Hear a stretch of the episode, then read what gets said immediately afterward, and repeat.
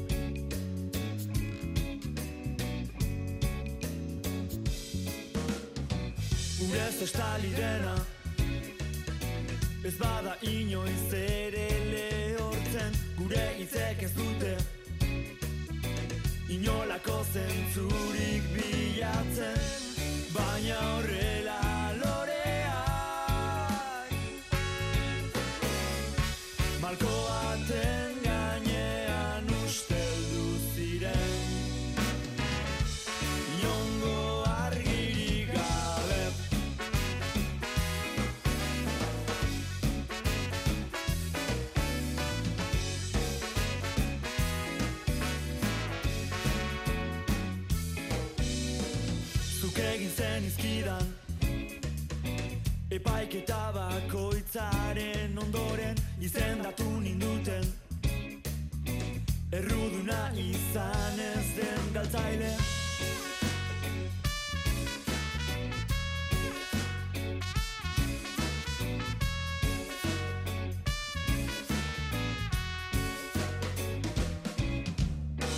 Udan jarraitzen dugu oso gutxi geratu arren Hemen izango gara.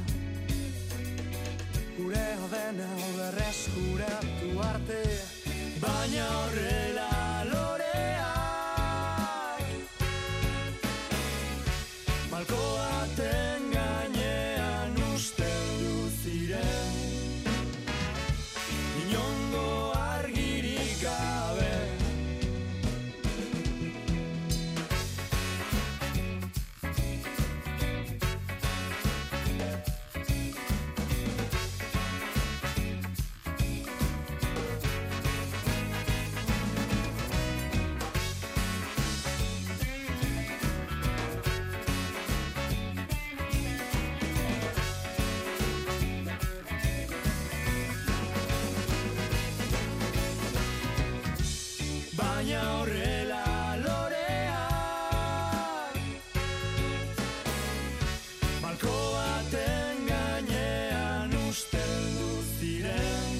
Eren egun eta mugan ataldeko Pablo Zurutuza elkarrekin loreak abestia da honako hau, eren egun talde donostiarraren bi mundu disko berriko kantuetako bat. Izan ere bi taldeek kontzertua zuten, bueno, oraindik ere dute, esango dugu, doka donostiarrean, abenduaren hogeita sortzian.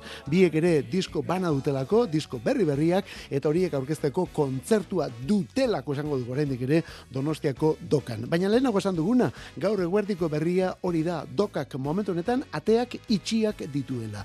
Eraikuntzaren egituran arazoak topatu dituzte, hor nonbait egitura arazoren bat bada, eta hori argitu, konpondu edo zerbait egin bitartean itxita. Ze gertatzen da, hemendik aurrera kontzertu pilua ikusten dugula dokaren egitarau horretan.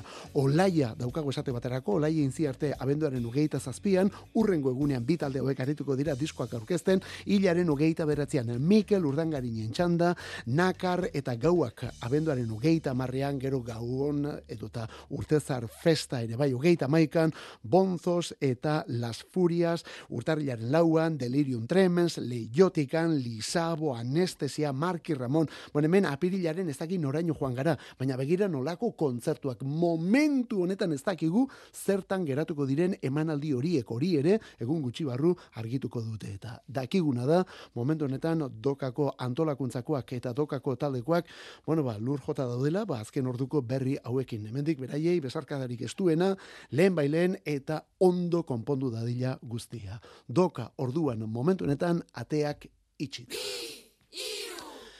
Eta atzotik beste hau da, kantua dudari gabe, Mursego, Ibon RG, Kau, Kori, Kura eta Ibilbedi, datorren urteko korrikaren abesti benetan mundial honetan, arro erren.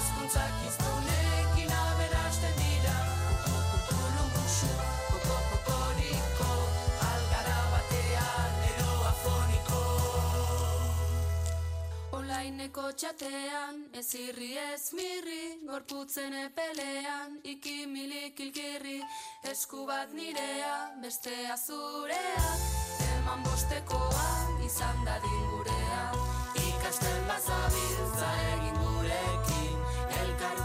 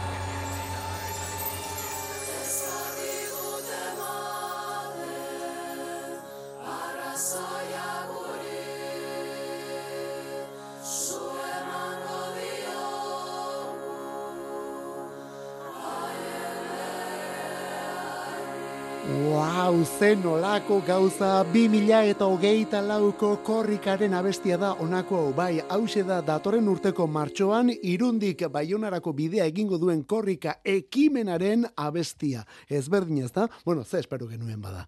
Amaia Astobizaren hitzak eta Maite Mursego, Ibon Errege, Kau Korikura eta Ibilbidiren musika eta rapsodia bat egin dute gainera. Zati ezberdinak biltzen dituen abestia alegia. Pieza benetan aberatsa, instrumentu ezberdinak, elektronika, bozen harmoniak, bueno, denetarik aur eta heldu eta hemendik adina handike. Eta handik esaten dugunean denbora eta espazioaz ere ari gara, eh? Beatles eta Queen eta alakoetatik ere asko dagoelako hemen. Pop ingelesaren aberastasun, elegantzi eta zoro tasunetik ere pilo bat. Zoragarri benetan.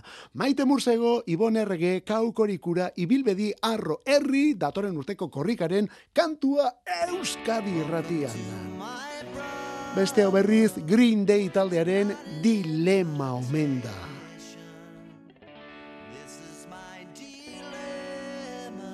This is my dilemma. Dilema izeneko kantu berria alegia.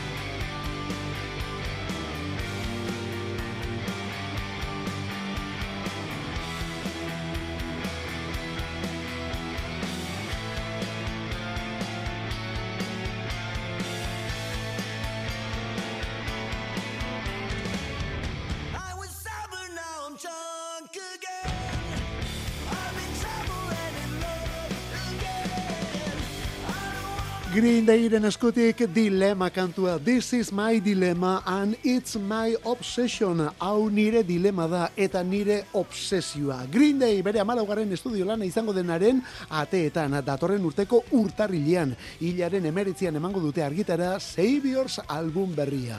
Amalaugarrena. Eta momentuz hiru aurrerakin erakutsi dituzte eta zein baino zein handiagoak gainera. The American Dream is killing me lehenbizi, gero horren ondotik Lugma, No Brains, bigarrena, eta dilema hau azkena joan den asteburuko abestia. Eta hemen bitxia zera da, trilogia bat ikusten dugula honen atzean, trilogia badago hemen, eh? Lauro geita malauan Duki, 2000 eta lauan American Idiot, eta 2000 eta hogeita lauan Saviors izeneko hau. Green Dayren hiru diskorik importantenak. Bueno, ehala den, eh? Duki eta American Idiot hori seguru badirela eta. Green Day lan berri berriarekin.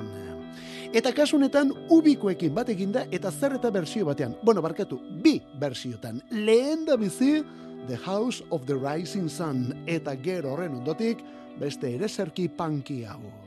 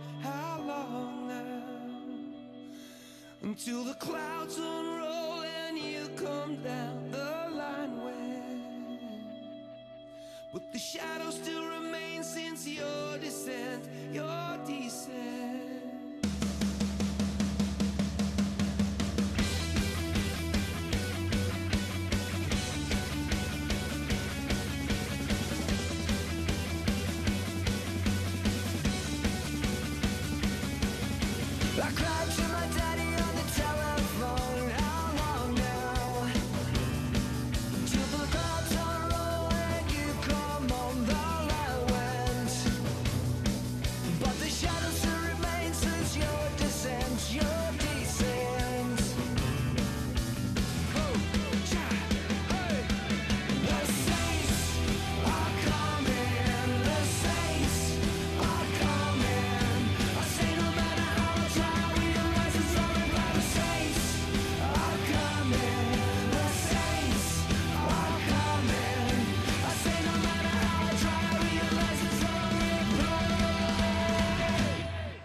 Mila bederatzi ireun eta irurogeita emeretzikoa da beste hau. The Skids Punky Irlandarrek egin zuten ospetsu. The Saints Are Coming bere izen burua eta kantua beraiena da bai baina hasieran The House of the Rising Sun klasiko Amerikarraren zati bat ere sartu zuten. Bai beraiek eta baita gero beste hauek moldatu zutenean ere. Izan ere 2000 eta zeian honelako bersio egin zioten Ubi eta Green Day elkarrekin. Ubi eta Green Day elkarrekin.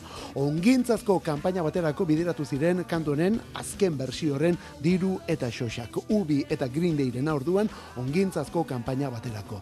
Eta ongintzazko kanpaina aipatu dugunez bersioak ere ekarri ditugunez Green Day eta Ubi zaritu garenez begira begira nola datorren urrengo hau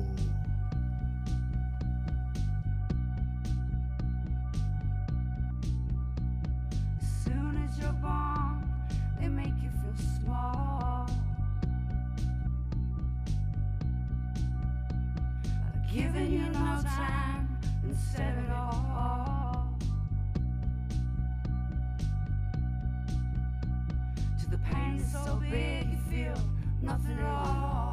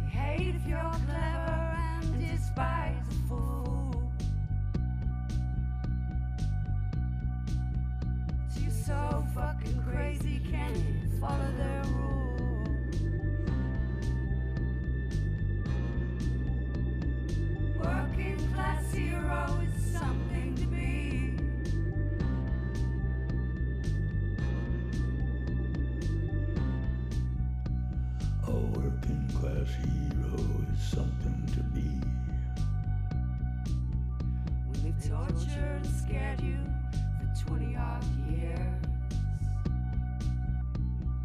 Then they expect you to pick a career. You can't really function, and you're so full of fear.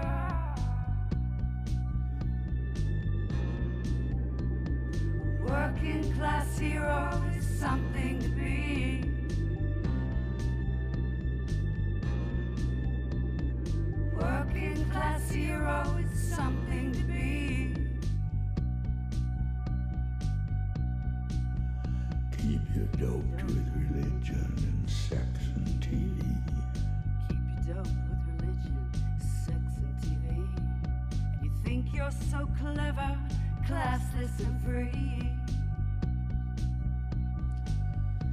Iggy Pop eta Cat Power elkarrekin. Cat Power eta Iggy Pop, Working Class Hero kantuaren izena. Bueno, Working Class Hero, John Lennonen abestia da. Mila bederatzerun eta irurogei tamarrekoa.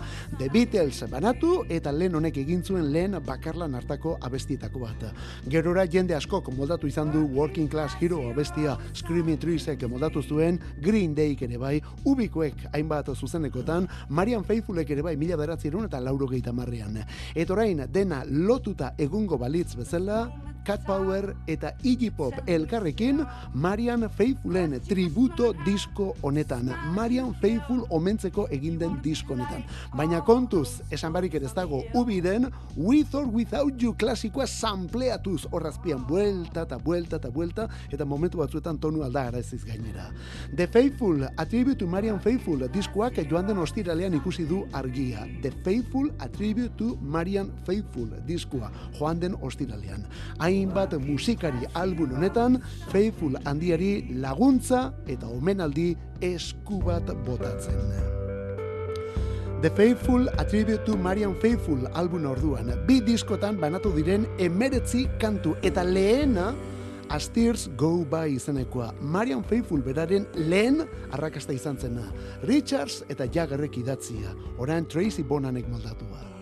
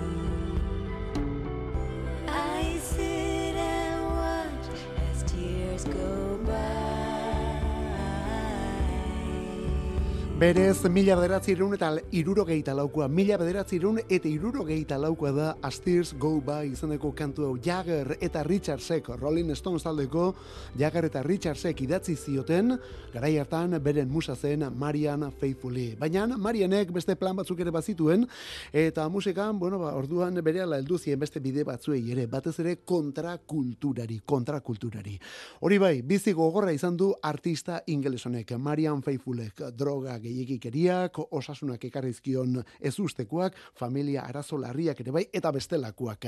Eta horiekin batera, baita covid ere azken urte hauetan, eta honek ondorio larriak utzi dizkionez, horri laguntza bat prestatu zaio, orain tributo disko honekin. Non, Iggy Pop eta Cat Power, Garbage taldeko Shirley Mansonek, Tania Donnellyk eta beste alakoek hartu duten parte. Horien artean, Tracy Bonan izeneko kantautore Amerikarra ere bai. Bai, ez da John Bonan ospetsuaren familiakoa, eh? Hau beste, beste familia batekoa da, naiz eta abizen bera duten. As Tears Go By kantua moldatuz gainera Tracy Bonan orduan. Bizi irautearen benetako ikonoetako bada Marian Faithful, orain tributo, disko eta guzti. Eta Bethany Consentino emakume bakarlari honen izena, orain bakarka atorkibulako, lehen diskua, Natural Disaster izenekoa, izenburu hori kasu eginda, gauzak ez dira non baito oso ondo atera, eh? Consentino moskeatuta omen dago.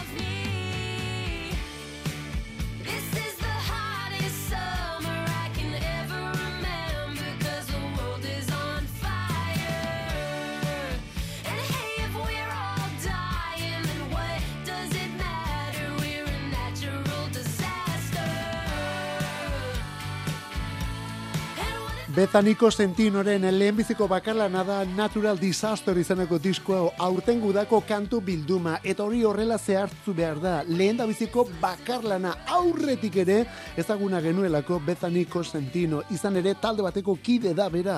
Bikote bateko kide Best Coast taldekoa bueno Best Coast taldeak ere ez du hola ez dakit zerrenda guztietako gailurrik harrapatu eta horrelako konturik baina beren izena egina zuten. Eta izen horrek berotuta aurten bere lehen bakarlana aurkeztea erabaki du. Natural Disaster. Eta azkenean horrela izan omen da bakarlan hori gainera. Benetako Natural Disaster. Ez dakigu natural izan den, baina desastre txiki bat bai. Salmentak, promozioak, denak kale egin diolako. Hori dela eta erabat moskeatuta omen dago Bethaniko sentino bera, eta sare sozialetan ala esan du, berak hartu dituen arrisku, lan, eta ez dakit zenbait gauzaren ondotik, horrelako jarrera ikusteak, ba, bueno, ba, pen handia ematen diona. Bueno, ba, ikusten duzu, Bethaniko Sentino, diskoaren izena Natural Disaster, benezi du diskoak, eh? benetan merezi du, eta hause da lan osoari izena ematen dion abestia gainera. Natural Disaster. Eta txamponaren beste aldean, Taylor Swift, gaur bete dituen hogeita mala urte horiek topera ospatzeko moduan dugulako Ipar Amerikako emakumea. Ez da ametsik basatienean ere.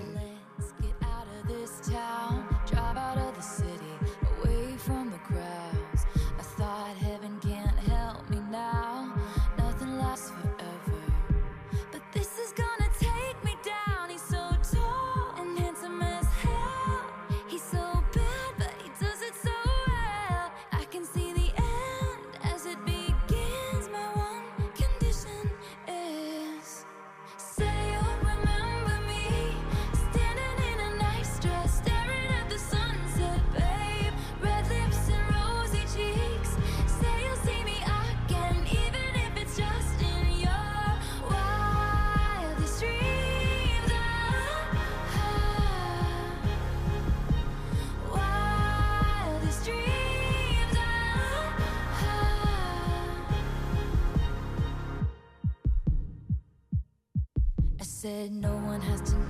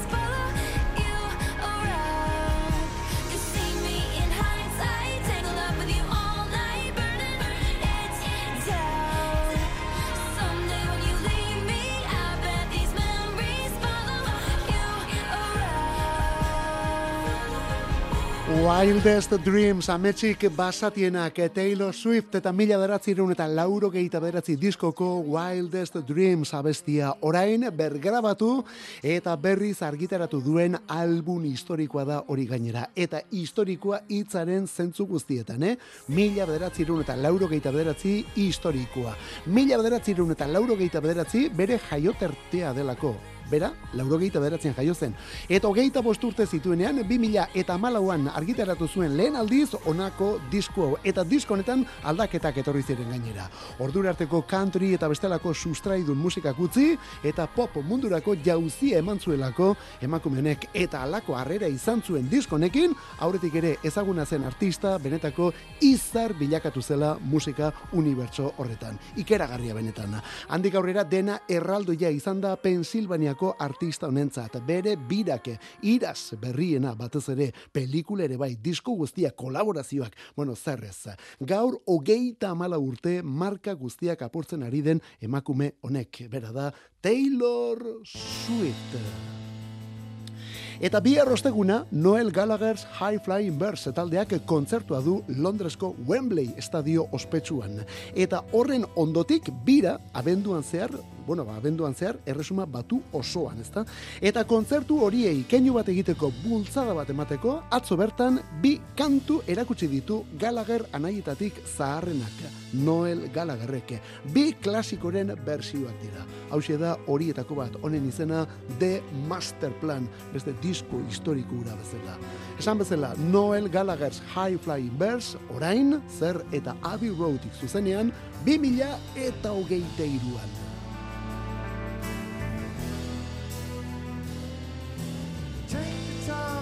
Make some sense of what you want to say. Cast your words away upon the bay. Sail them home with acquiesce on a ship of hope today. And as they land upon the shore,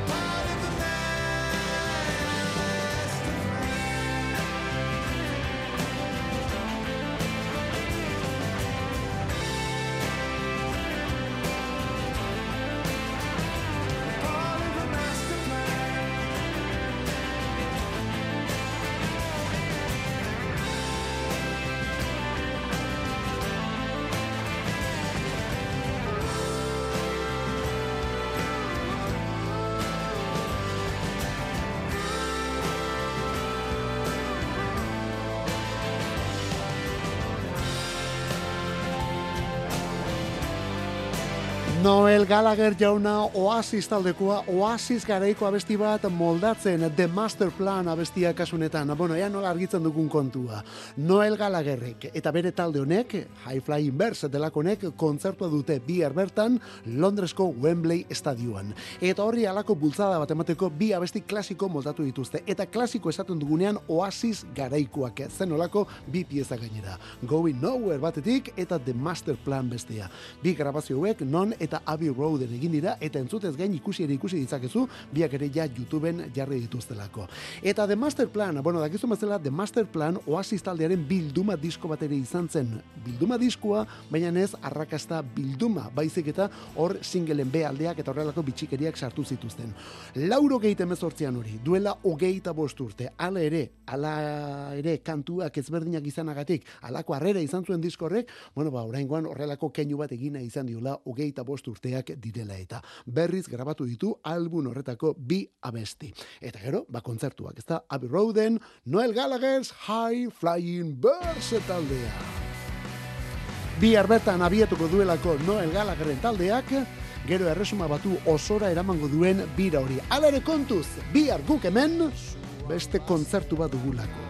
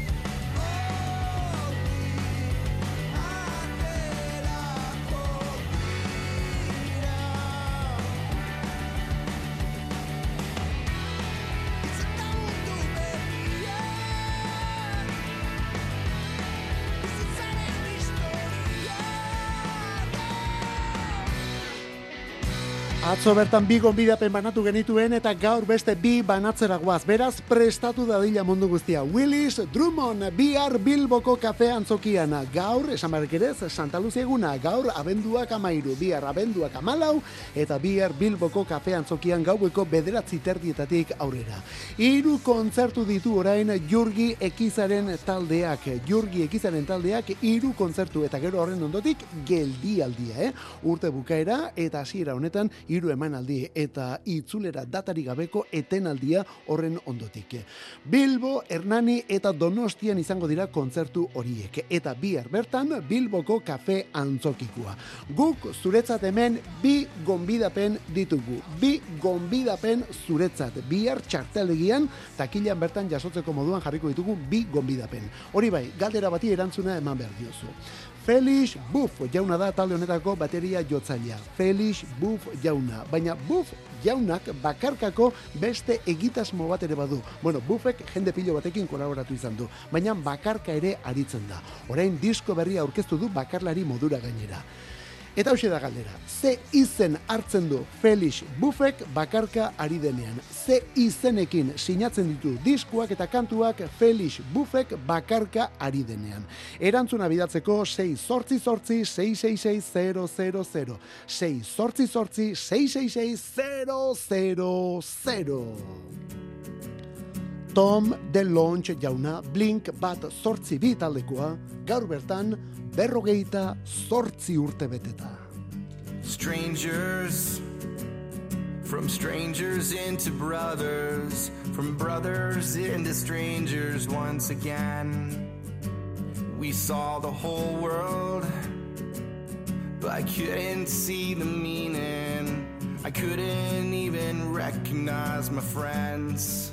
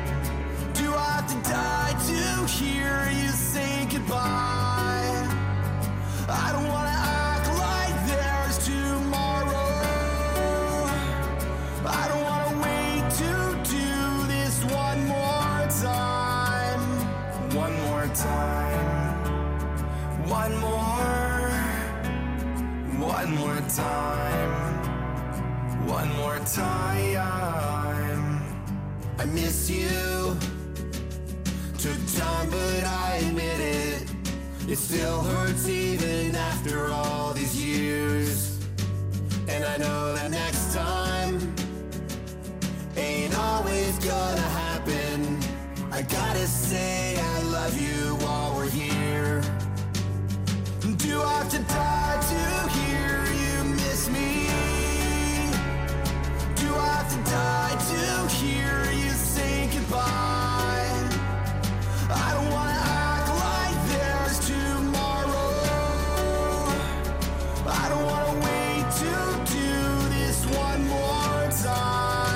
Willis Drummond taldekoak bihar bertan Bilbon kafean zokian gaueko bederatzi terdietatik aurrera zuretzat bi gonbidapen txarteldegian takilan bertako edota bertan jasotzeko moduan, ezta? Eta hor galdera bota dugu horren inguruan galdera eta erantzunak ere hemen dauzkagu. Amaika lagunek eman dute gainera erantzun zuzena orain arte, beraz Alaister Mikel izenbaki bat eskatuko diogu eta e horren parean zein tokatzen den. Bueno, momentuz izenak ez dauzkagu denenak, baina bueno, tokatzen dena barrekin jarriko gara harremanetan. Bueno, ba, galdetzen genuena da, Felix Buff, Willis Drummond taldeko bateria jotzaileak, bakarka ari denean ze izenekin aritzen da, Rudiger izenarekin, Rudiger, hori da bere benetako lehen abizena, eta hortik gero bakarka erabiltzen duena ere. Bueno, ba, hori erantzun duzuen on artean, zozkete egitera guaz, ama, amabi, amairu momentu honetan, batetik amairura zenbaki bat mesedez, Mikel, bia, bueno, ba, bigarrena, hori segituan daukat, hementxe daukat, hementxe daukat, bueno, bakaso honetan oraindik ez daukagu bere izeni, baina jarriko gara zurekin harremanetan, beraz, lasai. Eskerrik asko benetan parte hartu duzuen hoi, zorionak tokatu zaionari, ez dakigun orden, jarriko gara berarekin harremanetan, eta zaudete lasai gainontzekook bihar ere izango duzue aukerarik eta. Eta hemen aritu zaizkigunak nola ez Blink bat sortzi bikoak, Tom DeLonge jaunak gaur berrogeita sortzi urte bete dituelako. Berarekin batera gaur urtemuga etorrelako kontuekin, Berton Aber, irurogeita amar bete dituena. Eta Berton Aber, denak taldeko gitarrista izan zen. Bere atzetatik pasatzen orduan, mai Sharona kantua eta bukaeran sartu zion gitarra soloa.